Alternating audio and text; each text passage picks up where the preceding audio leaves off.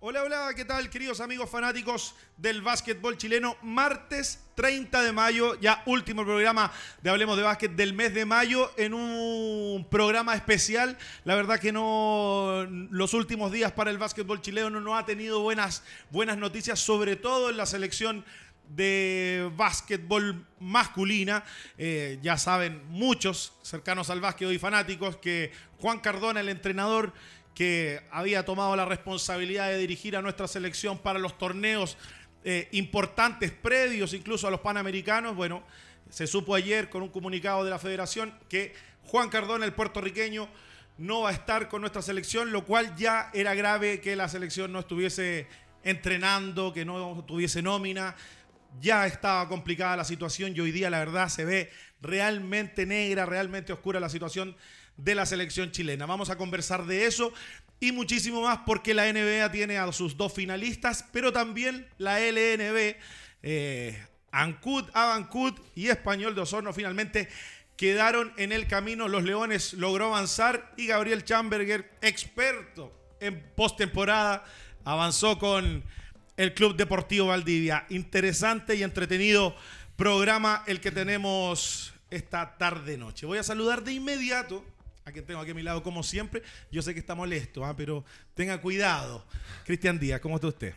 Bien, ahí yo creo que son muy malas noticias. Nosotros ya venimos conversando hace rato que esperábamos nómina, que nos había trabajado y que te aparezca a menos de un mes de, de compromiso importante para la selección, que no tengamos entrenador, creo que es gravísimo, eh, es grave de parte de la federación, creo que estas cosas sí se pueden prever eh, y ahora yo creo que esperar una... Ya está, ya está, yo creo que esto es para analizarlo después, pero ahora lo que creo que es necesario es la solución inmediata y que la selección se ponga a trabajar desde el minuto uno, que ya deberían ya debería estar alguien nombrado y empezar a trabajar pensando en que en no se sabe nada. más tenemos que eh, tenemos que tener una selección eh, jugando.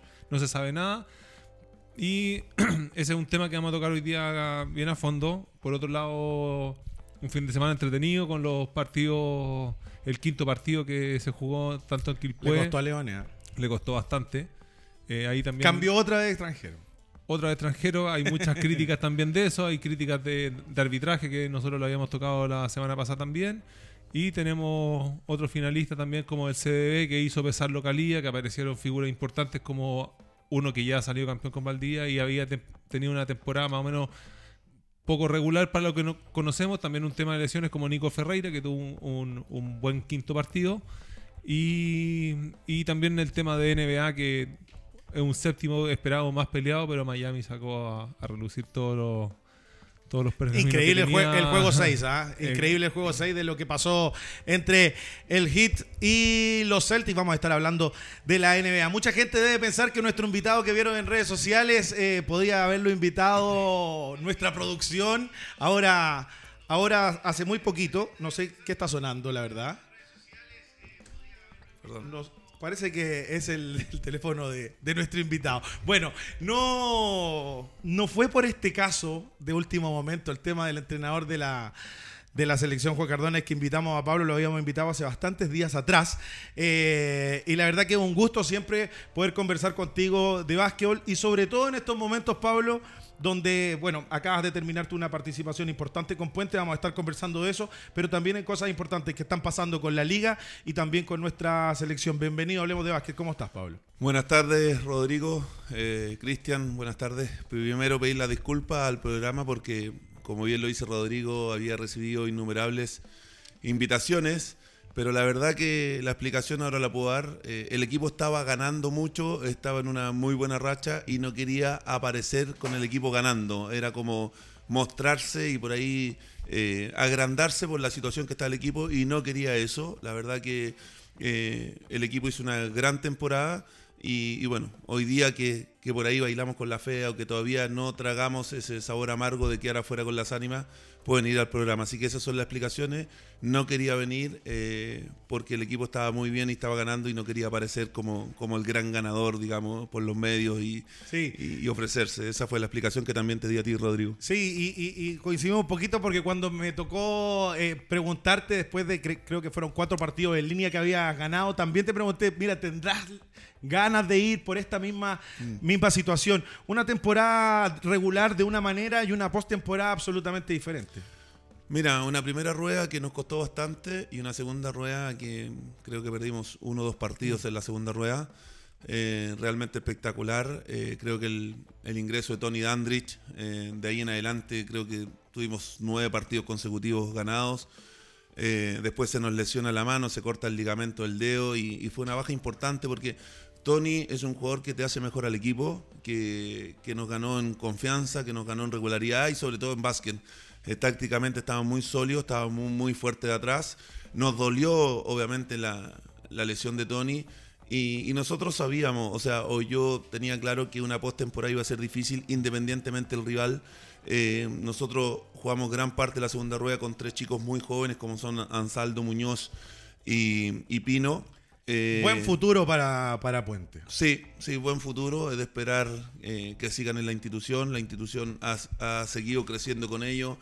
Eh, yo a esto apelo a- al agradecimiento. O sea, cuando yo hace dos temporadas atrás hablo con Joaquín eh, para traerlo desde Puerto Vara, que no tenía muchos minutos, cuando estaba Jorge Luis Álvarez, que tenía tres extranjeros, eh, por, por ahí Ariel también él me, con- me dice, me dice, ¿estás seguro de traer a Joaquín Pino? Sí, le dije, yo lo vi en el Domani, me encantó, tiene mucha proyección y hoy día creo que es uno, uno de los jugadores que hemos tirado al mercado, que hemos tirado al básquet nacional eh, y tiene una, una gran Sí. proyección. Se lo ha propuesto también Sí. mejorar entrenamiento a entrenamiento. Sí, y hemos podido conversar con él, creo que la pasada también por la selección nacional en esos juegos donde fue con Gianluca también le hizo muy bien, lo conversamos aquí, aquí con él y tuvo una gran temporada. Vamos a estar conversando eh, de, de más cosas de Puente, porque no solamente Pablo estás- estuviste con el equipo adulto, sino que estás ahora con el equipo femenino, con la Liga Nacional Femenina, hizo también cosas muy interesantes de conversar.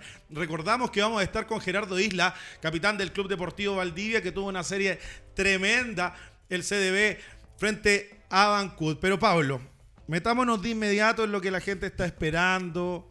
Eh, la, verdad, la verdad no sé si partir preguntando quién tiene que ser el entrenador otra vez a esta altura, me parece ya muy malo.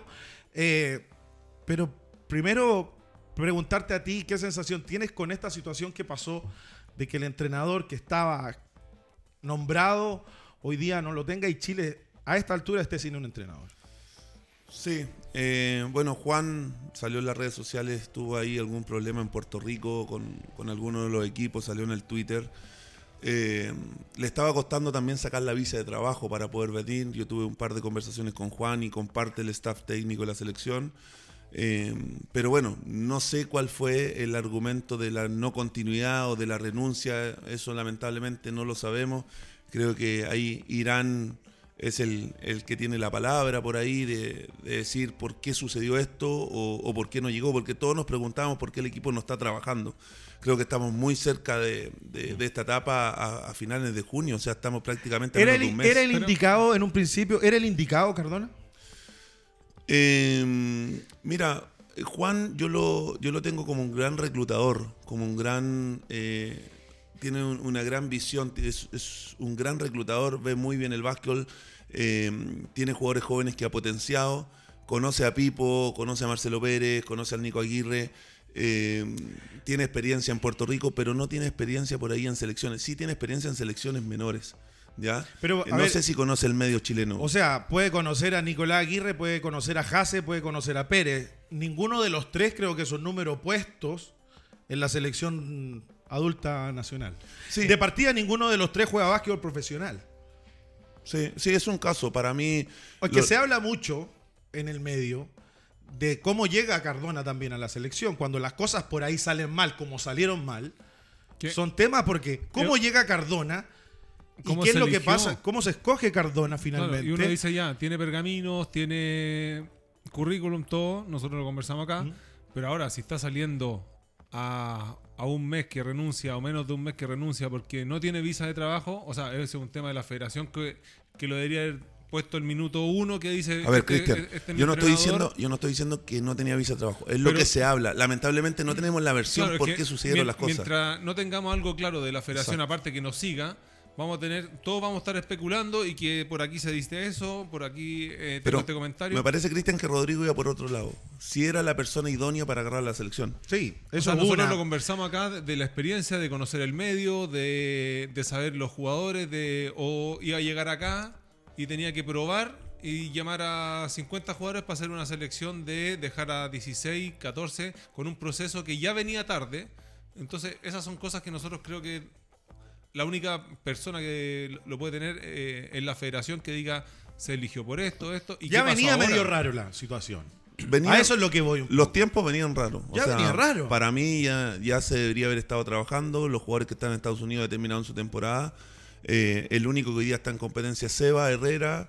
Eh, yo creo que con el 80% de los jugadores se podría haber estado haciendo algo acá, en terreno, en el CEO, en el Centro de Alto Rendimiento. Eh, Marcelo Pérez andaba por Argentina, se podría haber también estado entrenando. Nico Aguirre está jugando la Liga, la Liga Saesa. Eh, obviamente se podría haber hecho algo. Viene llegando Carito Muñoz ah, a- al estudio. Bueno, obviamente que se pueden hacer cosas y es, lo que se conversa y es lo que se habla a nivel de entrenadores. O sea, claro, nosotros, aquí está Pablo, entrenador, eh, eh, jefe de puente, importante entrenador de nuestro básquet, pero el medio, Pablo, eh, comenta mucho. Y, hoy día todos hablamos de la, del entrenamiento extra que tienen que tener los entrenadores, eh, eh, más aún sobre el entrenamiento que tienen con sus equipos. Y hoy día nuestra selección, que nosotros como selección estamos un peldaño más abajo hoy día que Colombia, no nos podemos dar el lujo de ya estar atrasado y de que esto que pasó con nuestro con, con- con Cardona nos pasó. Ahora la pregunta va un poquito, ¿quién tiene que tomar la selección para, para ayer? Carito Muñoz, bienvenida, hablemos de básquet, ¿cómo estás? ¿Qué le parece el tema? Eh, bien, muy buenas noches. Saludos a mi familia que no la, que están en el hospital ahora, eh, por si llegué tarde. Fuerza. Eh, creo que ha sido un tema que se nos está pasando por alto, que además Cardona había sido sancionado en Puerto Rico. Bueno, ahora están diciendo, perdón, Caro, están diciendo que por lo que pasó en Puerto Rico lo multaron y parece que por un tiempo tampoco puede salir del país. Bueno, lo que yo vi que Pipo, Pipo dijo que eh, él había decidido renunciar por un temas de salud de algún familiar. Eh, yo creo que esto no... Bueno, Cardona fue anunciado hace dos meses. Claro. Que, que no haya pisado Chile para mí es muy extraño. No sé si habrá hecho teletrabajo, porque no ningún jugador recibe una llamada. Porque para mí Marcelo Pérez, el único que tiene una camiseta que debería estar designada se- al 100% es Barrera. Para mí es el único que debería estar listo. O Manny Suárez. Pero Nacho Arroyo, Nacho Arroyo, claro. pero los chicos que están jugando en Estados Unidos, lamentablemente para mí no. Eh, eh, entonces también es algo que me parece un poco extraño. Pero Carito, Eh, había una lista, había una lista, hay un staff técnico Por ahí que la estuvo tiraron la trabajando. lista. tiraron ¿Quién eran los asistentes rara. de Cardona que se hagan cargo? A ver, cuéntame. No puedo, no, sabemos. puedo porque No se sabe. Es que lo que pasa es que esas son las cosas que Yo me voy a el quedar medio con tiene un- que saber. Me voy a quedar con un comentario que vi en redes sociales de, de- de un espectador o de un fanático, no sé en realidad, que, que- que lo terrible es, no se dio ninguna conferencia de prensa sobre la designación de Cardona. No vino a trabajar a Chile. Eh, no se trabajó en terreno con los jugadores. eh, y yo creo que eso es terrible porque estamos a cuánto, dos semanas para el primer desafío internacional que va a ser en Valdivia. Y lamentablemente son días perdidos. Para mí ahora tiene que haber alguien que tome las riendas del asunto y que finalmente comience a ofrecer soluciones. Porque si nos quedamos en esta vamos a llegar en Claro, una y, semana. y tenemos también uno dice ya, busquemos acá lo que Y quién la quiera tomar también, porque también es una responsabilidad tremenda. Bueno, Pablo, tú estás en una de las listas que, que siempre cuando se pregunta y pasó esta noticia, eres uno de los que, de los que aparece. Ya has tenido paso eh, por ahí en, selecciones nacionales. eh, pero también mirando desde otro punto un poquito. eh, ¿qué, qué se puede hacer hoy día? Hoy día hablaba por ahí, también lo comentamos fuera de micrófono. Digo, mira, ¿sabéis qué? Hay cuatro entrenadores hoy día que están jugando final de liga en Chile. De los cuales uno eh, le esté yendo como le esté yendo en su equipo, pues tuvo una gran temporada, postemporada le ha costado mucho Leones. Samaniego es un entrenador que para, para mí, los tipos que han estado mucho tiempo en NBA o en Euroliga o en ligas importantes, tienen mucho que decirnos a nosotros. Puede ser un entrenador que pueda ayudar a un entrenador jefe. Eh, Cipriano tiene, tiene, tiene el manejo también. Lo que pasa ¿Qué, que- qué nombres podemos dar para que la tome para ayer Pero ahora, la selección? ojo que tenemos también ahí. porque ¿a porque qué le- también a- puede a- ser damos- Chamberger, eh, Samaniego. Pero a qué le damos prioridad si estamos hablando del 23 de junio. Ahí va. Y están las finales. Ahí va, de a, conf- a eso voy. No es fácil, Cristian. Yo, yo tengo entendido que a Samaniego en su momento lo fueron a buscar, pero lo mismo que a Claudio Jorquera, que le pasó la cuenta por ahí el club, que es prioridad. Claro, dos cosas. ¿Me entiendes? Le pasó a Jorge Luis también, me acuerdo que estaba en Puerto Vara, no me acuerdo que fue y por ahí. tenía que ir a unas ventanas. ¿Te que- acuerdas? Y después renuncia por lo mismo. Entonces, también hay que preguntarle a los clubes. Claro, eh, uno habla de Cipriano, sí, puede ser. Eh, Samaniego, ¿por qué no? Eh, Jorge Luis, que lleva muchos años, que ya estuvo. Eh, Gabriel, como tú lo dices, que es, eh, conoce bastante el medio, pero hay que ver si los clubes le dan el permiso. Ahora todo, ahora todo esto pensando hasta los panamericanos, ¿ah? o sea, Y- situación así, ahora ya. Pero lo más importante es, es saber qué piensa el presidente de la federación, si él es el que lo elige. O sea, a nosotros nos puede gustar Pisani, nos puede gustar Gaby Picato, eh, nos puede gustar... Pero ¿con quién habla Irán para escoger al entrenador, por ejemplo? No, ahí yo no... La verdad que no lo sé. Yo, la experiencia que tuve con Irán en el U21 fue muy buena, muy agradable. Era alguien muy parte del grupo, no tengo nada que decir. Eh, no- entregó las mejores condiciones en hotelería, en, en alimentación, Sí. en todo. O sea, Lo que pasa es que ahí- ahí hay que separar aguas, porque nosotros conocimos la federación y sabemos todo lo que ha hecho la, eh, eh, Irán y la federación, eh, Oh. diferentes cosas. Pero acá hay una situación puntual que es la Ahora, selección masculina adulta. Yo me pongo en el, en el caso de la federación y el tema de la liga y los equipos. Si yo, el presidente, o sea, cada presidente de, de sus clubes van a decir, oye, este fin de semana jugamos y ya el entrenador debería estar haciendo ya una nómina, el que se nombre, para jugar. Entonces los equipos van a decir, o la liga se posterga Ajá. hasta después del 23, o cómo voy a estar trabajando yo y mi equipo no va a estar trabajando y va a dar ventaja en la liga. Ahora, si tú me preguntas, lo ha dicho jugadores experimentados, lo ha dicho mucha gente en redes sociales, que conozca el medio, entrenador chileno, que maneje bien el grupo, tuvo una gran temporada, ahora ya está fuera de playoff, han nombrado Patrick, ¿sabes? Por ejemplo, el día que salió la noticia, Pablo Ares. Maneja el grupo, eh, Pablo ahora está, quedó fuera de playoff, pero ya debería estar nombrado alguien ahora, teniendo una nómina para que la gente que esté fuera sea- de Chile venga viajando y empezar a Totalmente. trabajar ahora mí- ya. Para mí era tan simple Totalmente. como hubo designación de Cardona si no podía venir a Chile que él tuviera su staff trabajando desde ya. O sea, el llamado tendría que haber estado antes. Todo ya es tarde. Totalmente.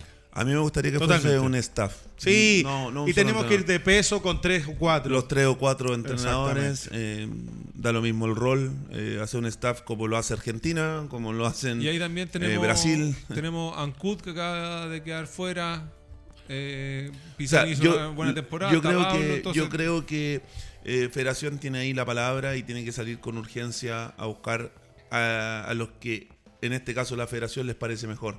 Tiene que salir ya porque estamos contra el tiempo, tiene que salir una nómina lo antes posible, tienen que seguir los permisos. No sabía lo de Pipo Hasse que había renunciado. eh, No, él, él dijo en redes sociales no, que, dijo que Cardona que había Cardona. renunciado por tema fami- de un familiar Ah, salud. Claro. Sí, a ver, en esto no deja de ser cierto. El padre, bueno, voy a contar una intimidad, Juan, ojalá no te enojes. El padre Juan está muy delicado de salud. ¿Ya? Y, y estaba. Eh, esto es, fue más la- cer- es más cerca Puerto Rico, o sea, es ahí de del mismo país, Puerto Rico, porque hay- no hay que olvidar que hace menos de dos semanas o tres semanas es, es que firmó, firmó Juan Cardona con Leones de Ponce, Sí. un equipo importantísimo de, de Puerto Rico. Entonces también iba a tener, sea- bueno, en el tema de escoger, bueno, Mira, claramente va, se va había a firmado hace dos, firma hace dos semanas y tiene hace dos meses un contrato acá. Es No, no, pero yo hablé, mira, la semana pasada hablé con él y no me contestaba y me dijo, discúlpame porque está mi papá muy delicado de salud. O sea, esta es una intimidad que yo tenía, entre comillas, con él, pero puede ser eso. Por O eso sea- también, también lo digo. O sea, un tema en un principio a lo mejor fue la visa de trabajo eh, y después obviamente la enfermedad de un padre, creo que a todos yo nos toca. desconozco Totalmente. realmente la- las razones por las que no viajó a Chile. Obviamente, si hay un familiar enfermo de por medio, se, se entiende. El problema Total. es que si la federación no era consciente de todas estas cosas, tendría que haber tenido un plan B para poder esperarlo, para cuando él pudiera venir a Chile. Lo que pasa, Caro, Creo que una enfermedad de un padre muchas veces... No, me refiero a ok, te, te podemos esperar estos dos meses a que puedas pisar suelo chileno, pero designanos a quién traer, a quiénes llamar y nosotros trabajamos para que cuando tú llegues haya algo avanzado. Si nadie se va a ir en contra de, de- de la calidad Sí, humana no, de y, nadie. y aparte, Pablo, que tú sabes perfectamente cuando tienes una experiencia de selección y vas a tener tu primera experiencia de selección con una selección que no Pero conoce, enfocado. tienes que estar enfocado en eso. Tú sabes perfectamente cómo te distraes cuando tienes que firmar un contrato, Sí, más claro. en un contrato importante como una liga como las de Puerto Rico, que no son cualquier cosa, es altísimo nivel. Entonces, aquí el, eh, estaba todo complicado desde muchísimo antes y lo lamentamos y esperamos que desde ya se busque y se tenga al próximo entrenador lo antes posible. Carito, cuéntame rápidamente de Black Cat. Black Cat es un lugar perfecto para los competidores. Está ubicado en el centro de Santiago. Es cómodo, tiene espacios maravillosos y también un increíble bar para que los contacten por redes sociales. Ya lo saben, sigan a Black Cat Hostal en sus redes sociales. Nosotros vamos a una pausa y cuando regresemos, en poquitos minutos más, Gerardo Isla va a estar conversando con nosotros. Ya volvemos.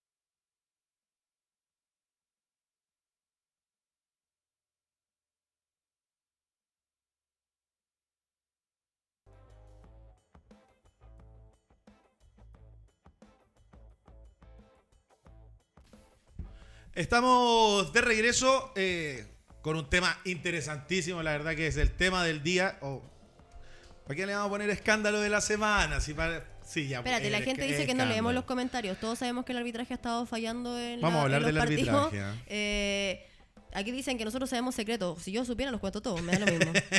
Sí. eh, algo que tenemos que conversar es de lo maravilloso que está la NBA y ese juego 7 entre, bueno, juego 6 y juego 7, la verdad, entre los Hits y los Celtics. En algún momento, Pablo, se pudo haber pensado que después de ese partido 6, que fue increíble, eh, los, Cel- los Celtics podrían hacer la gracia por primera vez, ¿ah? saliendo del 3-0. Pero meritorio lo de Miami, como meritorio de los Lakers también por el otro lado. O sea, no tener una buena temporada y aparecer en los playoffs te, te demuestra también que hay equipos que son de playoffs. eh, que hay jugadores. jugadores que son de playoffs. Y lo otro que me ha llamado mucho la atención, eh, a mí me dejaron afuera por lo mismo, eh, ha vuelto la zona como, Mucho, ¿ah? como arma fundamental. En la NBA, ayer vi, salió campeón hebraica en Uruguay contra, eh, contra Nacional. Saludos a Nicodola. Sí. O sea, el Nico salió campeón. Bueno, y Alvarito Ponce, que viajó conmigo a Las Vegas, perdió. Y Leo Silverstein, que yo pensé que iba a ser el entrenador de la selección uruguaya, que va a ser Gerardo Jauri. Eh, felicitaciones también para ello. Mucha zona, Rodrigo. Sí. Mucha zona. Eh, Sobre todo en postemporada se han parado en, la, zo- en, en zona tanto la NBA, las ánimas con Puente Exactamente. y, y se ha visto mucha zona también en, en Europa. Valdivia lo hizo, Leones, o sea, está- están defendiendo muchas zonas. eh, y en zona tenéis que tener muchos argumentos para meterla de tres. O sea, yo me acuerdo que en mi tiempo eh, se denostaba un poco eh, cuando un equipo te defendía el minuto cero, zona. Sí. Pero si te ganan, ¿qué vas a hacer? La mantienes, ¿no? A mí me ganaron afuera del partido 2 en adelante. En zona, defensa múltiples, cuadrado y uno con Maquina y triángulo y dos con Maquina y Pino. Y, y la verdad que no estuvimos sólidos de tres puntos. Y la NBA, la verdad que espectacular verlos defender zona porque son tan largos Sí, los tipos que te llegan a todos lados. Imagínate que no pueden estar dentro de la zona. O sea, Claro. más difícil todavía. O sea, una Claro. zona muy machapeada. Tácticamente eh, clave, pero este equipo de Miami con un Jimmy Butler, eh, Christian, que, que marca un poquito lo que ha sido Miami hace mucho tiempo, el, rostro un poquito de, Pat Riley, pero con, con jugadores como Butler que aparecen en postemporada y finalmente es, el MVP. Tremendo la temporada, o sea, si tú ves los números de Battle en temporada regular y después playoff, es un jugador que crece en playoff de una forma pero ah, gravitante. Eh, séptimo partido, hay muchos factores, o sea, si tú ves porcentaje de, de 3 de Boston, o sea, esos porcentajes eran en temporadas de, de acá de Liga Nacional, un tiempo de mayor de, de la cantidad de triples que lanzaban y caían, no tenían mucho que hacer. Tatum primer cuarto, una lesión que es raro a ver cómo siguió jugando después de, de ver repetidamente las imágenes. Mm. Y te dan un, un juego 7 que, que estás de local, que quizás tiene más presión, y con todo esto que va a romper una racha de 150 series que no ha pasado esto, eh, no, fue, no fue el partido de Boston para nada, No. porque tampoco fue un partido ajustado como, otros otros. partidos. Entonces, y mérito también de Miami, cómo fue manejando lo- los tiempos, las diferencias de gol que también se le meten por ahí a 6, 8 Tiene- y, y logran sacar adelante. Pregunta a todos, ¿tiene chances Miami Ay. frente a Denver, a Jokic? Hoy día empezó a correr una, una rivalidad ahí que habían pasado en partidos Sí, entre va a, ser, Jokic y va a ser- va a ser y- áspera esa serie. Para mí hay jugadores de playoff. Y te lo está demostrando el invitado que tú tienes también, Rodrigo. Un jugador que no tuvo una gran temporada regular. Y lo que jugó Gerardo en esta serie con, con Ancud fue realmente notable. Hasta metiendo la pelota a tres puntos. Preguntémosle a Gerardo, Calo. Calo. Sí, por favor. Eh, es, mi prim- es mi primera vez entrevistando a Gerardo Isla. Uno que para mí no puede faltar en un llamado a selección, por ejemplo. No, Bueno. un jugador totalmente regular. En la Y selección que le hace muy bien al equipo también, al grupo. Eh, después de hacer la tarea frente a Vancouver, la verdad que con un partido también muy importante allá en la isla. Gerardo Isla, capitán del Club Deportivo Valdivia, nuevamente en Hablemos de Básquet. ¿Cómo estás, papita? Hola, hola todos, ¿cómo están? Hola, Rodrigo, Cristian, Gerardo. Hola, Pablo, ¿cómo estáis? Te escuchamos perfecto. ¿Cómo estás, Gerardo? Qué gusto tenerte nuevamente con nosotros. Eh, metámonos al tiro a conversar. No, lo primero, no, puedo no preguntarte la verdad, Gerardo. ¿Qué te parece lo del entrenador de la selección? Eh, fue un poco raro. el día. eh, a ver, el día domingo, creo que. o- sí, el día domingo le pregunté a Felipe si sabía algo. Eh, me dijo que, bueno, hay otro tipo de. eh, que no era muy buena. eh, y la verdad que. Después me enteré un poco de, de la enfermedad que, que tenía un familiar de él. Se entiende por ese lado, pero creo que también no. Fue, fue- raro, fue raro un poco la situación. Ahora, eh, también había comentado con otro jugador, eh, Gabriel Girón, que estuvo el año pasado acá, que lo conocía por, por México, una experiencia en México. Y él mismo me había enviado como que estaba dirigiendo en, en Puerto Rico. Entonces, ahí más que todo era mi pregunta, eh, ¿podía llegar a, a- a- Chile en algún momento? O si tenía que hacer una pausa, pedir un espacio. Porque que recuerde las, las ligas, bueno, en México es bien, no es tan extensa y más bien se juega rápido, varios días seguidas y no me calzaba mucho como con un calendario internacional. Bueno, finalmente decantó en esto, eh, que deja como una nebulosa y que la verdad que para los que les toca estar fal- fal- faltan pocos días, entonces hay como... es poco bien- tiempo. Sí, que es como complejo, pero bueno, es, es lo que ya, ya está. En realidad, yo creo que más vuelta lo que se hizo no se pudo hacer, es como no hay nada que hacer. Ahora hay que actuar y ver otro plan. Hay que buscar soluciones. Ahora el tema es que pasen cosas y que dé lo mismo, porque ah, en muchos deportes, excepto el fútbol, eh, cuando pasan problemas así en el fútbol hay un escándalo terrible en el país. Eh, a nosotros todavía no nos pasa eso, pero la verdad que son cosas que llaman mucho la atención y que nos, nos ayudan al desarrollo de nuestro básquet eh, y al crecimiento. Metámonos en lo que fue esa serie, Gerardo, ya están metidos ahí entre los cuatro mejores, pero tuvieron una serie para nada fácil. Se enfrentaban fre- eh, a este equipo de Ancur, que era, un, que era un equipo poderoso. Lamentablemente, con sus lesiones, poco a poco se fue, se, de- se fue desgastando ese equipo. Pero, ¿cómo viste la serie en general eh, para poder cerrarla en el Coliseo, que se veía realmente increíble? Sí, bueno, lo primero, la verdad que el Coliseo tenemos la oportunidad de jugar en, en dos canchas que, que se re- rellenan, eh, que una es Nancud y también obviamente el, el Coliseo acá al día. Pero bueno, fue una serie bien pareja, creo que hubo muchos resultados demasiado abultados para lo que eran los dos equipos. Eh, obviamente hay que ser, no sé si sincero, pero en, el tema de las lesiones de Ancud los dejó más, mucho más mermados y donde tuvieron que aplicar otro tipo de rotaciones, buscar algunas soluciones que no, no habían, yo creo que preparado en, mucho tiempo.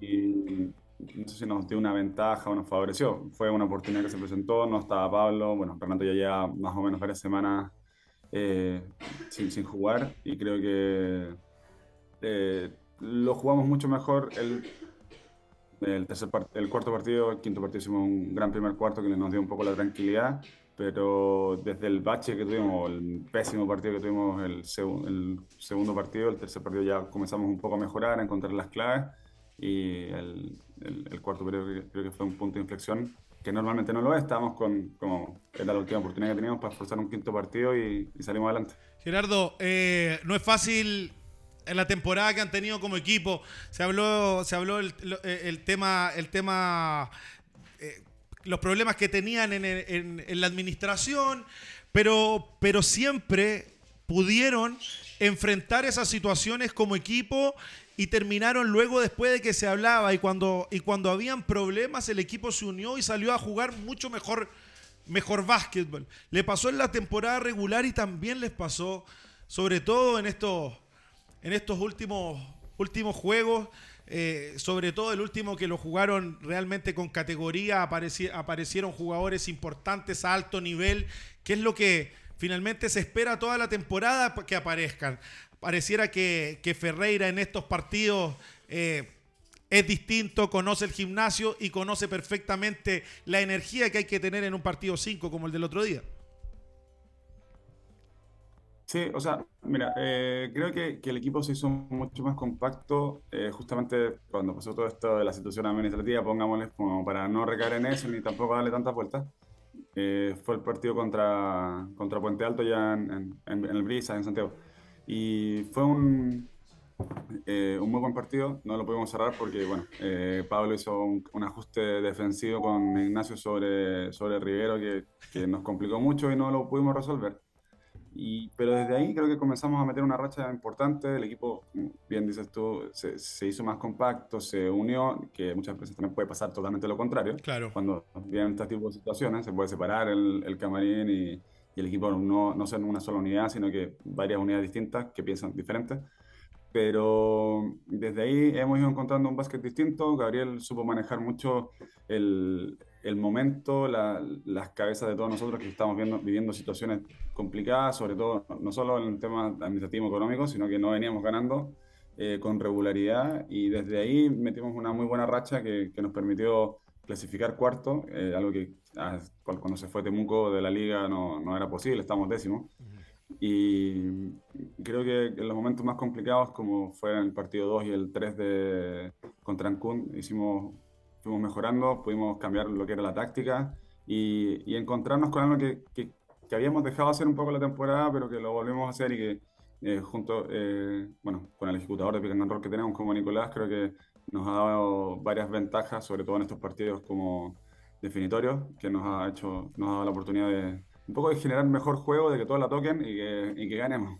Sabíamos, sabíamos, Pablo, que, que Ferreira ya consiguió título en esa cancha, se sabe que va a responder en momentos importantes. Eh, Rivero, el Pitu tirador, lo, mantuvieron todo el tiempo.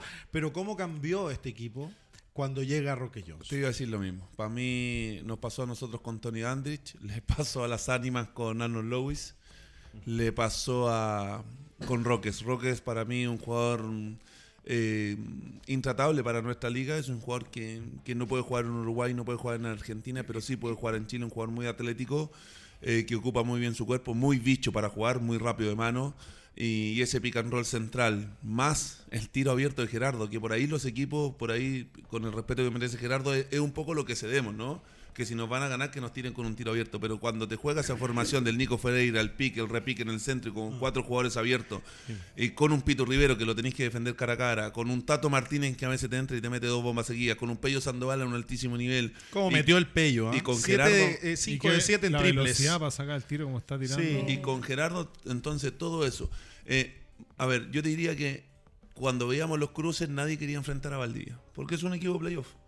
Eh, por ahí eh, te diría yo que, y, quiero decir lo que dijo Gerardo al principio, o sea, las dos, las jornadas que se vivieron en Ancún, que fue uno de los grandes equipos que hizo un realmente, Rodrigo Cristian, claro, un espectáculo cada partido con un show, con bandera. Eh, Lucas Ar se lo, se lo decía en la interna, decía, nunca ni en Argentina había visto un, un- una cancha tan llena como esta Un y con una y un ambiente. Un y lo que hizo eh, Valdivia, que se agotaron las entradas prácticamente en un día. Pero aquí no quiero dejar escapar algo, Rodrigo, que me parece un poco injusto para los equipos que están al día. Eh, los dirigentes sacaron el libro de deuda. Eh, para mí, en una etapa de playoff tienen que jugar los equipos que están al día. Eh, me parece injusto que haya algunos equipos que estén en playoff con, con los nacionales con deuda. Porque para mí no es una competencia leal, es una deslealtad a los que sí somos los clubes serios, a los que sí nos mantenemos, nos regimos en los presupuestos. Yo, tam- yo cuando a mí se me lesiona Tony Dandridge, me demoré 10 días en buscar la ficha extranjera y no tenía presupuesto para traer una ficha mejor pero hay otros equipos que arriesgan, que no tienen la plata, que tienen deuda y arriesgan porque tienen una recaudación o algo así. A mí me parece de verdad injusto, injusto por decirlo de alguna forma, que, que hayan equipos jugando playoff con jugadores nacionales que no estén al día. Más Claro. allá de eso también me parece injusto y acá la gente escribía sobre las reglas de la liga, que jugadores que por ejemplo que son jugadorazos quedaron fuera de playoffs no puedan reforzar los equipos que sí lo que sí lo están, pero sí se pueden ir y se puede seguir cambiando de extranjero eh, y Claro. también me parece que eso debería poder cambiarse La la, próxima Bueno, temporada. la regla es clara. clarísima. Es cla- Es súper clara la regla de extranjero. Y eso, esa regla clarísima. del tema del cambio extranjero tiene muchos años también. Es ¿Y sabes por qué se dio? Eh, a ver, para que la gente lo sepa, porque existen cinco cambios de extranjero. Que eso lo permitió por la regla. en cualquier etapa. Y el recambio, por ejemplo, lo que hizo Leones, que metía al venezolano, que lo sacaba, que entraba otro, no se toma como cambio. Está en la regla. Porque estaba Nos inscrito. puede gustar o no, pero la regla está hecha para respetar. Exacto. ¿Y por qué se hicieron cinco cambios? Porque en un principio, eh, a Pasa ver, que el extranjero se va a otra liga. no, no, ¿qué, qué opinamos nosotros? A lo mejor que no hayan cambios en los playoffs. Porque, por ejemplo, tú decís, puta, eh, traemos un extranjero de 7 mil, 8 mil dólares, la ponemos todo al último ¿Y mes. qué ha pasado también, Y- Pablo? No, pasó a nosotros cuando estábamos en, Martínez. en- en mixto, que el- para el último partido, para el séptimo juego, llegó Marlon o al sexto, algo así, cambiaron al final. A mí, a mí Parte me- del- Y ojo, que ¿Por los qué, no cambias, ¿Por qué no cambiamos nosotros? No Claro. sé, ¿cachai? O Y sea, los cambios extranjeros sí te piden que el jugador anterior esté liquidado. ¿Qué significa liquidado? Que esté al día. Al o día. sea, el, el jugador anterior te tiene que firmar el libro de deuda para poder traer otro. Pero te lo firma el extranjero, le paga a él y todavía estás teniendo deudas con el Ahí va, nacional. a Pa- eso y, ahí sí te firma el jugador Bueno, extranjero y a le sigue debiendo a Bueno, tus jugadores. Eso no, o sea, lo que dice Pablo, que, que hayan sacado el libro de deuda a estas instancias de la liga, te habla mal de la liga también. Bueno, claramente, oye, eh, tenemos que de- dejar sumamente claro eh, que son cosas que pasan en nuestra O liga. sea, son reglas que se pueden arreglar. Porque Bueno, eso temporada es. temporada. año eh, a año, la importancia que nosotros tenemos eh, como, como, como básquetbol, como liga profesional, es ir creciendo año a año. Sabemos perfectamente que antes existía la DIMAYOR, ahora cuántos años debe llevar ya la LNB 15. Antes era solamente por lesión, Rodrigo. Sí, era por Pero- lesión. Pero, Pero, ¿a qué, seamos lo que voy, realistas. a- a qué- a qué lo que voy es que, por ejemplo, la Liga Nacional Argentina tiene muchísimos años más que la Liga Nacional de Básquetbol. Y hay muchísimas cosas que hay que ir mejorando año a año y en el camino. Y esas son una de estas cosas que no queremos que se vaya un equipo como, como Temuco. Pero ¿sabes por, qué, ¿sabes por qué se cambió este tema de los extranjeros? Porque hay que decirlo también. Porque tú antes, Caro, hasta una cierta etapa tú podías cambiar. Y después era por lesión. Pero como no había un doctor de la liga, o del mes, o de alguien que Hay esté superior, exactamente. Entonces habían clubes que se aprovechaban de la regla y decían, no, este jugador está lesionado. Totalmente. Y lo cortaban, llegaban a un Yo quería agregar una cosa. Acá están hablando sobre que se fue Romeado Ferguson de, de- de- de español, porque pueden seguir cambiando de extranjero. de Leones. Ajá, de, de Leo- de Leones, perdón. Pero precisamente sobre eso quiero preguntarle a Gerardo, porque fue precisamente Leones los que eliminaron en semifinales el año pasado al CDB. Me imagino que está esa espinita, Gerardo, de poder seguir avanzando Sí. en esta oportunidad, eh, con un Leones que se ha visto mucho más complicado que la temporada anterior.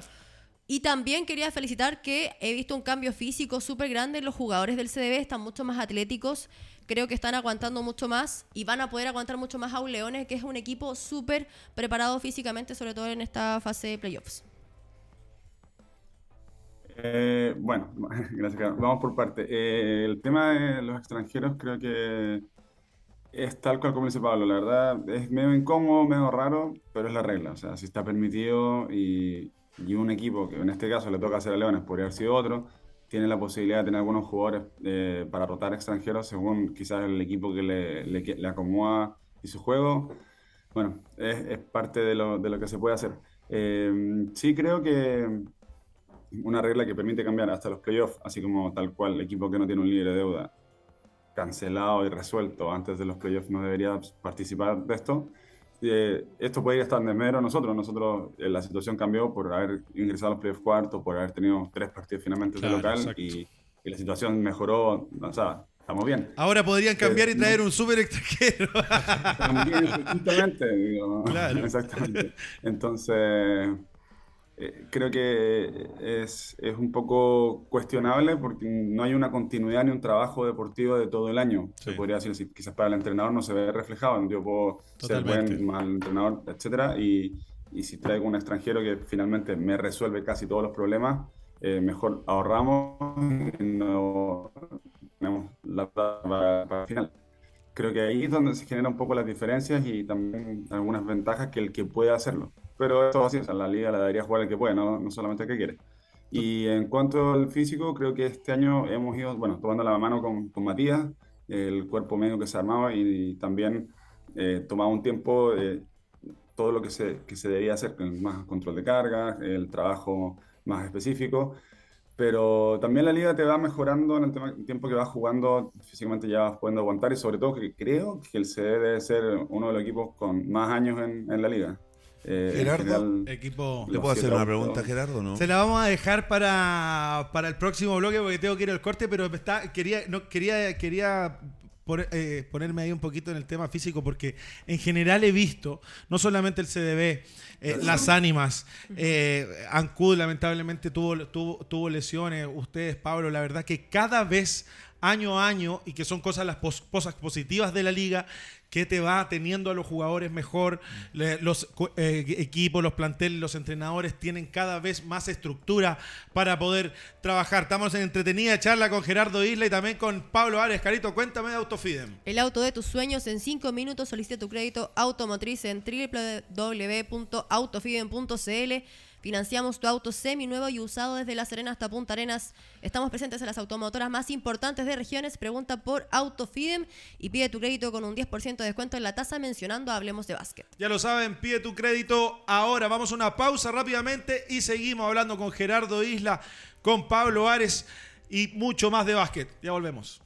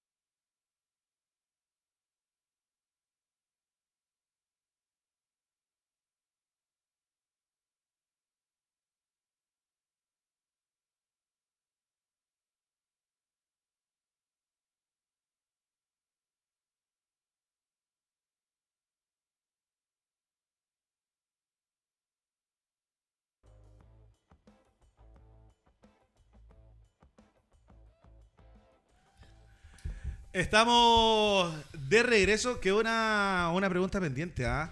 Hay un tema que por- yo sé por dónde iba Pablo. Se habla mucho del arbitraje. Sí, me preocupa. Me preocupa el arbitraje y le, le quería preguntar a Gerardo, no sé si todavía está ahí. ¿Qué te pareció el arbitraje? Eh, No lo comprometas, sí. A mí, Le quedan partidos. Todavía está, todavía está. Le, le queda una serie entera, por lo menos. para mí, No lo mate. para mí Gerardo, tú estás en una posición donde, donde se juega muy físico, pero las cortinas móviles, eh, a mí me gusta nombrar, no tengo problema, las cortinas móviles desde el solar, por ejemplo, eh, las manos eh, colocadas de Amicucci en el poste bajo, por ejemplo, que prácticamente te empuja con la rodilla. Eh, ¿Cuál es el límite, Gerardo? A veces se ve un partido muy sucio, los jugadores eh, tienen una impotencia tremenda muchas veces cuando no se cobra. Y yo siempre lo he dicho, creo que Chile no está preparado para dejar jugar. Por más que la regla te diga, eh, mientras no saque ventaja y todo eso. No somos Argentina, no somos Uruguay, donde, donde se defiende físico, donde se juega muy físico. Pero yo siempre lo he dicho, acá se golpea mucho y se deja mucho jugar. Y por momentos eh, es una lucha libre más que básquetbol. Tú que estás dentro de la cancha, Gerardo, eh, ¿qué te parece el, comentario que te estoy haciendo y qué te parece el arbitraje? Que varía mucho de un partido a otro, que cuesta mucho ganar de visitante en canchas muy difíciles como, es la Catedral, como es San Cud. eh, no sé si estáis de acuerdo, o a lo mejor yo estoy diciendo una pelotudez del porte un buque, pero me parece que, que el arbitraje eh, muchas veces no está... No sé quién hoy día lo está Bueno, analizando. bueno desde día, que salió. Valenzuela, como que se dejó de hablar un poquito y se volvió a hablar un poquito en postemporada. ¿Cómo te, ha- ¿Cómo te ha parecido, Gerardo, el arbitraje hasta ahora? Eh, el- lo que dice Pablo creo que, creo que es real. Eh, hace unos días atrás, justamente con, si no me equivoco, el árbitro de apellido Osorio, se lo comenté en el juego porque no se puede usar las dos manos, o sea, las dos manos son automáticamente foul. Eh, y pasa seguido. Y creo que se le permite más a los extranjeros de la liga usar las manos que a los nacionales en el poste bajo. De hecho, por ejemplo, hay muchas situaciones que creo que los jugadores no, no, no, no, No no cooperamos mucho. Mm. Eh, el extranjero de Puente Alto, Lechegalis, eh, se dejaba caer constantemente en la zona para sacar faltas ofensivas del local. Era parte del scouting, po, Gerardo. No, sí sé, pero justamente era un poco alevoso. La regla nos explicó en ese momento Felipe Valenzuela que cada ofensivo, si el jugador que estaba defendiendo se caía con las manos, tenía tiempo para poner las manos, la jugada no era ofensiva. Entonces, un poco, eh, hay un detalle bien interesante. Creo que sí, el arbitraje, eh, no sé si habrá sido directamente cuando dejó de estar Felipe, eh, pero no sé cómo será el tema de la evaluación actualmente. Sí creo que están tratando de manejar mucho más el partido en cuanto a que no se escape de las manos como el ambiente, Sí. digamos, como las sensaciones, más que estar apegado a la regla en lo, en lo exacto, lo delicado, en lo, en lo muy fino. También lo he notado. Eh, eso creo que está un poco mejor, eh, creo que es lo que hay que tratar de controlar, pero sí hay cosas que nosotros no cooperamos. Yo también tengo muy claro que me muevo bastante en, la- en las pantallas, quizá no pongo un caderazo, pero sí muevo los hombros. Entonces hay que, hay que ir mejorando eso, nosotros mismos tratar de ayudar al arbitraje, pero siento que al menos en Ancud, como jugador, uno piensa que va para allá y chuta, va a estar complejo ganar. Y, y siento que el partido se les puede escapado de las manos, pero lo, lo manejaron mucho mejor. En otros momentos no hemos, hemos tenido otro tipo de experiencias o jugando en otras partes. Y creo que eso, a ver, en la temporada regular lo encontré malo y Mm. nosotros Sí. perdíamos también, entonces podría Total. ser también un, un tipo de excusa. Eh, pero sí hay momentos en los cuales uno no, no está de acuerdo Bueno. y creo que hay que Pero, pero Gerardo, o sea, más- o, más- sea- o sea, no solamente lo encontró, es que tú lo encontraste mal, hubieron cambios en, el- en, en, en, Yo en- quiero decir en una el- cosa. en el- la cabeza de los referees. Sí, claro. Hasta yo fui a clase de Felipe Valenzuela para entender algunas faltas, para no tener un mal ojo de cara a la final. No sé a qué clase fueron los árbitros que estuvieron en fase regular, porque algunos se mandaron unos condoros impresionantes. Mira, yo he tenido problemas, y a mí me gusta dar nombres, por eso yo he tenido muchos problemas con Pablo Mardones en el- las últimas dos temporadas. Pero me parece que la última parte estaba dirigiendo bien. Y, y no lo he visto en estos partidos. Pero hay, hay árbitros particulares que nombre y apellido todo el mundo los señala como malos árbitros. sí, bueno, Eh, es que yo se creo cargan de que- repente. Yo creo que ya hay que comenzar a sacar esos árbitros en partidos importantes en que mucha gente Que se ha dado notando- cuenta o creen mucho. que es para cierto lado, porque la unificación de criterios no corre en algunos partidos. O sea, Totalmente. mira, hay un comentario que dice el mismo Tomás Álvarez cuando pierden el partido allá y van a un quinto. Dice Nuestros árbitros. que, que va a ser distinto porque bueno, nos arbitran distinto. En nuestra vamos a jugar cancha. de local, en nuestra cancha. Bueno, Mira, Cristian, Eso- una- esa es la sensación también. una- si tú tienes la sensación como jugador de eso y uno como público, después tú estás viendo el partido y no sé, en el caso de Leones ve una falta que dices, ¿cómo puede ser falta de este jugador? O de repente veías que cobraron acá y después se pegan una compensación al otro lado para manejar eso. Obviamente el jugador se va a buscar lo que decía Pablo antes. O sea, no te cobran algo, son injustos y tú de repente vas a reclamar algo y, y- y tienes dos, te cobra la tercera y un técnico, vas a la cuarta y estás condicionado todo el rato del partido. Que, lo, Totalmente. que le pasó un poco a Roque Johnson Otra en el partido que- en, en Ancud. Otra Claro. cosa, eh, hay, hay árbitros con los que no se puede dialogar. Tú te acercas No, y te hacen callar Ni inmediatamente. Eh, a mí se me salió la cadena de espectador y me, me imagino un jugador que no, que no puede, no puede dialogar con el árbitro. Ni me lo, ni me lo diga, claro. Uno, uno de los partidos que no estuvo Exento. lejos de la polémica fue el partido de Español de Osorno frente a Leones en Quilpué. Eh, finalmente Leones hizo el trabajo. Leones se queda con ese triunfo que fue un último cuarto bastante empañado por las faltas, las expulsiones, eh, los dimes y diretes que corrieron por ahí. Finalmente por ahí también dicen que Kennedy va a poder jugar en el partido de semifinales con, con el CDB. Hay que corroborar esa información porque él recibió una expulsión también. expulsaron. Y Él un fue partido a, automático. bueno, fue a festejarla, que ya prácticamente Leones había cerrado ese partido y se fue toda la banca de, de Español de Osorno encima. Sí, yo creo que trataron un poquito de, com- de compensar porque para mí esa la, la acción de Kennedy, si bien fue provocativa, para mí era, eh, era para una técnica. Sí. Era para técnica, pero finalmente eso calentó mucho lo que había sido un, un- un partido también de, de- de- de mucho trámite arbitral, de, de- que se habló mucho de los árbitros. Eh, bueno, ahí vemos una tapa de, de Daniels, que bueno, Pablo, si hubiese venido Daniels ese día, Ese cosas, las cosas hubiesen sido diferentes. Pero Daniel venía con, con bastante... Una lesión en la mano. Molestias. Y ¿sabes qué? Aquí quiero darle la derecha a Samaniego. Eh, le han dado muy duro por Rebolledo. Y creo que Rebolledo le, tapó Rebolledo. la boca a todos en Así este es. partido. Eh, metió de tres puntos, tuvo con grandes porcentajes. Muy bien. Un partido que, que no era fácil. Entonces, eh, bueno, es lo que esperaba Leones y Samaniego. exacta. y- Que en este es momento apareciera, apareciera, apareciera Rebolledo. Yo, yo, yo he criticado bastante la, la evolución de Rebolledo con todos los minutos que ha tenido, porque de repente le pinchaban pelota. Pero ¿sabes esto, Cristian? Pero en este partido. Pero más allá no de este que- partido, ¿sabes que el el tipo, el tipo tiene un talento y es atrevido. Por más que Raba seguía tirando. Y un Sí, chico no, joven no lo hace, eso es- tiene personalidad. Bueno, Y eso no, no- totalmente. y Lo- no nos lo que uno esperaba era como que de una temporada a otra uno esperaba más, más evolución de, de las, por las condiciones que Ahora, muestra. Pero recuerda que no era base él en Católica. Ahora- era dos. Ahora, Y- la realidad es que en los momentos en que lo necesitó el entrenador, Estuvo. en el quinto partido, estuvo, y esa es una muy buena de, del entrenador, porque no hay que olvidar la frase que dijo aquí. Dijo, desarrollar Exacto. y competir no es para nada fácil en ningún lado.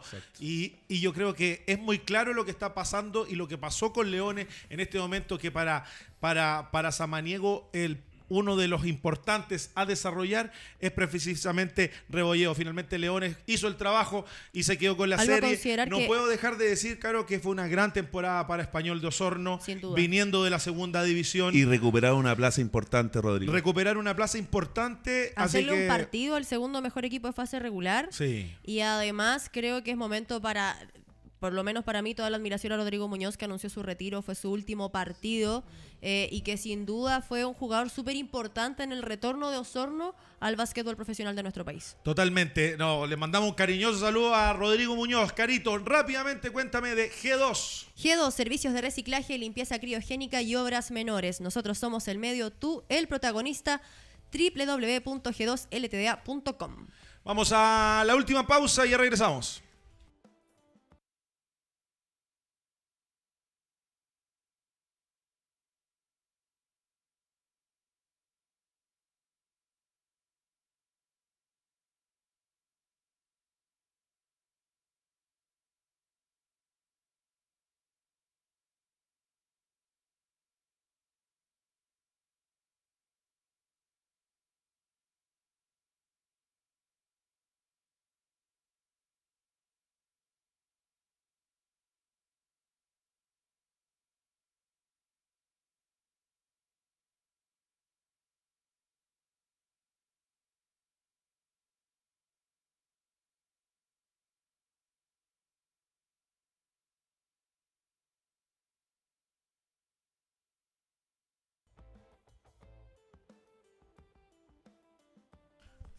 Estamos de regreso conversando con Gerardo Isla y Pablo Ares y la verdad que quiero agradecer muchísimo a Gerardo que debe estar enfocadísimo en lo que viene a enfrentar a Leones. Te quiero agradecer haber estado con nosotros, pero no me puedo ir sin, sin hacer una pregunta. Por aquí hay, hay, hay mucho ruido en la capital, en los equipos de la capital. Tienen ganas de saber si es que tienes contrato con el Club Deportivo Valdivia, si es que sigue, no sé si se- estará cerca aquí la gente que quiere saber. Pero, ¿cómo es tu contrato con, con el Club Deportivo Valdivia? ¿Sigues allá? Eh, sí, tengo contrato por la próxima temporada también, al menos hasta ahora. Así que eh, espero, espero continuar, por lo menos terminarlo bien. O sea, yo est- estoy en una situación, no sé si de confort, pero bastante cómoda. Eh, estoy en mi casa, soy valdiviano, estoy en el club que, que quiero y que, que soy hincha de chiquitito, así que la verdad que eh, me siento privilegiado. Pero esta información ya la tenía el hombre que está a, a- tu derecha, si no me equivoco, así que... Ya te llamó. Puente Eh, Alto tocando la puerta. No, no, no sea así, señor Espinosa, no sea así. No sea así. Yo creo que Santiago Moni lo quería, ¿no? Dale aquí Puente Alto. Bueno, hay muchos equipos acá porque también, bueno, Colo Colo está queriendo ahí también tocando la puerta. Gerardo, la verdad que te quiero agradecer muchísimo la disposición que has tenido con nosotros siempre y desearte lo mejor. Y los micrófonos de Hablemos de Básquet son para ti. No, bueno, primero que todo, muchas gracias por la invitación. Eh, la, la señal, estoy en la casa de Mauricio, estamos en una especie de convivencia, Mauricio Kenny, así que me prestó la casa. Le mando un saludo a mi hijo Baltasar, que tiene cuatro, pero salió enfer- enfermo por el básquet también y lo está viendo, se debería estar durmiendo. Y, la verdad que muchas gracias a ustedes por, por la pega que hacen, por el espacio, por la difusión y por la- todas las ganas que le ponen en hacer el trabajo que están haciendo y que ayuda mucho a crecer a la liga con, con todo lo que han hecho. Ya se ven los auspiciadores. Un saludo a Marco Cornés ahí con Sixtus, así que eh, ayudarle un poco, que le vaya muy bien. Eh, no, eh, no, esperemos verlos, algunos vernos el día, el día sábado y domingo por allá por, por Quilpué. Vamos a estar, vamos a estar ahí, te agradezco muchísimo y me sumo los saludos a toda la gente del Club Deportivo Valdivia y de Valdivia en general, dos, dos equipos importantes ahí clasificados entre los cuatro mejores. ¿ah? Eso, dos equipos, el CDB y las Ánimas, pero ninguno juega de local este fin de semana. Ninguno juega de Ambos de local. visita, el, el CDB juega en Quilpué y las Ánimas juega en La- Concepción, en la en la Casa Casa del del Deporte. Así que estos dos partidos, sábado domingo, de visita y luego eh, en Valdivia. jueves y viernes, Jueves y viernes. Sí. Bueno, a revisar las redes sociales de la LNB para saber cuándo tu equipo juega de visita y cuándo juega de local. Así es, ahí vamos a estar muy pendientes. Eh, Liga Metropolitana tuvo una noche especial, la última noche de, el último jueves, primer partido televisado, Carito, por las pantallas de Touch TV, con relatos de un señor que está aquí, ¿ah? Edgardo Díaz, ahí No, tenemos imágenes. Yo quería decir que, que vi en televisión eh, un partido de Chuck Díaz. Sí. Nuevamente. Y tirando fade away, Pablo, tirando fade away, Cristian Díaz. La verdad que Olimpia se quedó con el partido. Estadio Español eh, dio batalla por momentos. Finalmente Olimpia tuvo un mejor juego. Tipos como Cristóbal Tejeda, ¿te acordás del Teje? Claro, Oye. talentoso jugador de la U. No, y ahora está mejor físicamente que antes. eh, se va a jugar de espalda, tiro de frente. Chuck, ¿disfrutaste el juego? Sí, partido entretenido. eh, y lo más importante del grupo, eh, lo que hemos Ah, sí, los vi sí. cuando me iba, los vi ahí. Estamos ahí haciendo en el un bar. poquito de... Usted lo vio también. de camaradería, así que no, entretenida la liga, buen partido y siempre hay que celebrarse, que no se pierde, esa es la, la ventaja de esta liga metro. Oye, Felipe Guarachi por Estadio Español, Mauricio Caricia Díaz. Eh, ¿Se bueno, Felipe otra? Contreras, mira con esa bomba que clavó ahí Felipe Contreras. Fue es siempre ver la Liga Metropolitana, eh, Pablo, es ver un poquito de lo que hacían muchos jugadores antes eh, y, y todavía te lo demuestran. O sea, ver correr a Felipe, a Felipe Contreras, cómo corre el contraataque, al Teje, cuando toca ver a Ramiro, a Ramiro Vera, juega Perciber. Muchos jugadores que la verdad que, que la verdad da gusto ver la Liga Metropolitana. Está entretenida la liga, vamos a ir ¿Va a ahí. volver? ¿Dónde se juega? No. Se juega en todos lados. En todo. en ¿No está jugando gimnasio en básquet, Santiago. Pablo? está No, jugando nada de básquetbol. Tenis, pádel. Pádel un poquito, sí. Ah. Yo sabía que le podía Ay, gustar el ah. pádel. Pádel un poquito. Sí. Arrugó, arrugó Solubre en la última ida a Valdía, no se presentó al partido el señor Santiago Solubre, así que Vamos inmediato. Uno que no costó tanto de escoger el jugador Sixtus de la semana. La verdad que habían dos juegos y había que escoger a uno que iba a ser muy importante en el quinto juego y para nosotros fue eh, el Nico Ferreira. La verdad que ahí están los, sus números en el quinto juego, 22 puntos. 7 asistencias, 24 de, valoración. También tuvo dos rebotes. ¿Qué te parece, Pablo, el jugador Sixtus de la semana? Eh, no sé si una premisa, pero lo lamento mucho. Este es como last season, la última temporada del Nico Ferreira. Mira. No, no quiere seguir jugando al básquet, se vuelve a San Nicolás. Un tipazo. Vamos a ir a hacer un vivo muy especial con él cuando, cuando termine la temporada. Eh, le va a dejar mucho ese vivo. Estuve conversando con él. Eh, pero la verdad que el Dragón es un jugadorazo. Es un Sí, jugador de finales. eh, está con mucha confianza de tres puntos. La verdad que lamentablemente creo que la última temporada como profesional, por lo menos acá en Chile. Mira, cosas, noticias importantes. El Nico Ferreira, el jugador Sixtus de la semana, llevando a su equipo a la semifinal de Liga. Carito, se termina, hablemos de básquet. Excelente trabajo como siempre. Quería mencionar lo de Cata Boyeres que logró el ascenso en España, ¿Verdad? pero ya se devolvió a Chile. Tiene equipo, ¿ah? Se devolvió a estudiar. ¿Tiene equipo? Universidad de Chile. Mira, ya lo- yo sabía que lo sabía Pablo Ares, Universidad de. Chile. Nuevo panelista de... Será la nueva refuerzo para la LNF. ¿Cómo está eso, Pablo? Bien, bien, estamos Con Puente, Yo creo que Liga Nacional Femenina. a un pasito el objetivo, era estar entre las tres primeras para jugar la primera división del próximo año. Así que estamos bien, vamos, yo creo que vamos a cumplir el objetivo. Nos falta un pasito más de ganarle a Brisa. En nuestro grupo a clasificar primero y segundo Universidad de Chile y Sergio Chepi y nosotros cumpliendo con el objetivo como primer año, así que estamos muy contentos con el básquet femenino Puente Alto. Maravilloso. Cosas importantes es lo que se ha visto con Puente, sobre todo en esto del básquetbol femenino este último tiempo. Muchas gracias, Pablo, por, por acompañarnos. Chac. Espero de aquí antes que empiecen los partidos del fin de semana, que juegue viernes, tener noticias de la federación, Mira, del entrenador. Muchachos, Dio harto tiempo. ¿ah? una pregunta cortita. Diga. ¿Cómo salen este fin de semana? ¿1-1, 2-0? ¿Cómo Buena va la pregunta. serie? Yo creo que Valdivia pincha uno. Igual. 1-1. Sí, y Conce yo creo que se hace fuerte el 2-0 en la Casa del Deporte. Así Me gusta esa. Aprovecho de mandarle un, 1-1 Valdivia, creo yo. un saludo a Rubén Molina que me está hinchando ahí, que está desde Miami viendo el partido, el Eh, programa, así que siempre nos apoya. Yo aprovecho de, de recordarles que vayan a vivir la experiencia Mía, Ma- Mía Bar en Avenida Vitacura 9307. Se pasó el cumpleaños de Fabanelli el sábado pasado ahí en Mía. ¿ah? Uh, Pancho Vélez, Corné, bueno, varios estaban ahí No eh, presentes. Hasta el doble, el, doble oficial de Bad Bunny estaba. Así que imagínense lo bueno que es Mía Bar. Eh, nosotros nos encontramos el próximo martes eh, a la misma hora. No se olviden de ir a la cancha a ver a sus, a sus equipos y todos nosotros vamos a estar muy pendientes de lo que pasa con nuestra selección. Nos vemos el próximo martes. Chau, chau.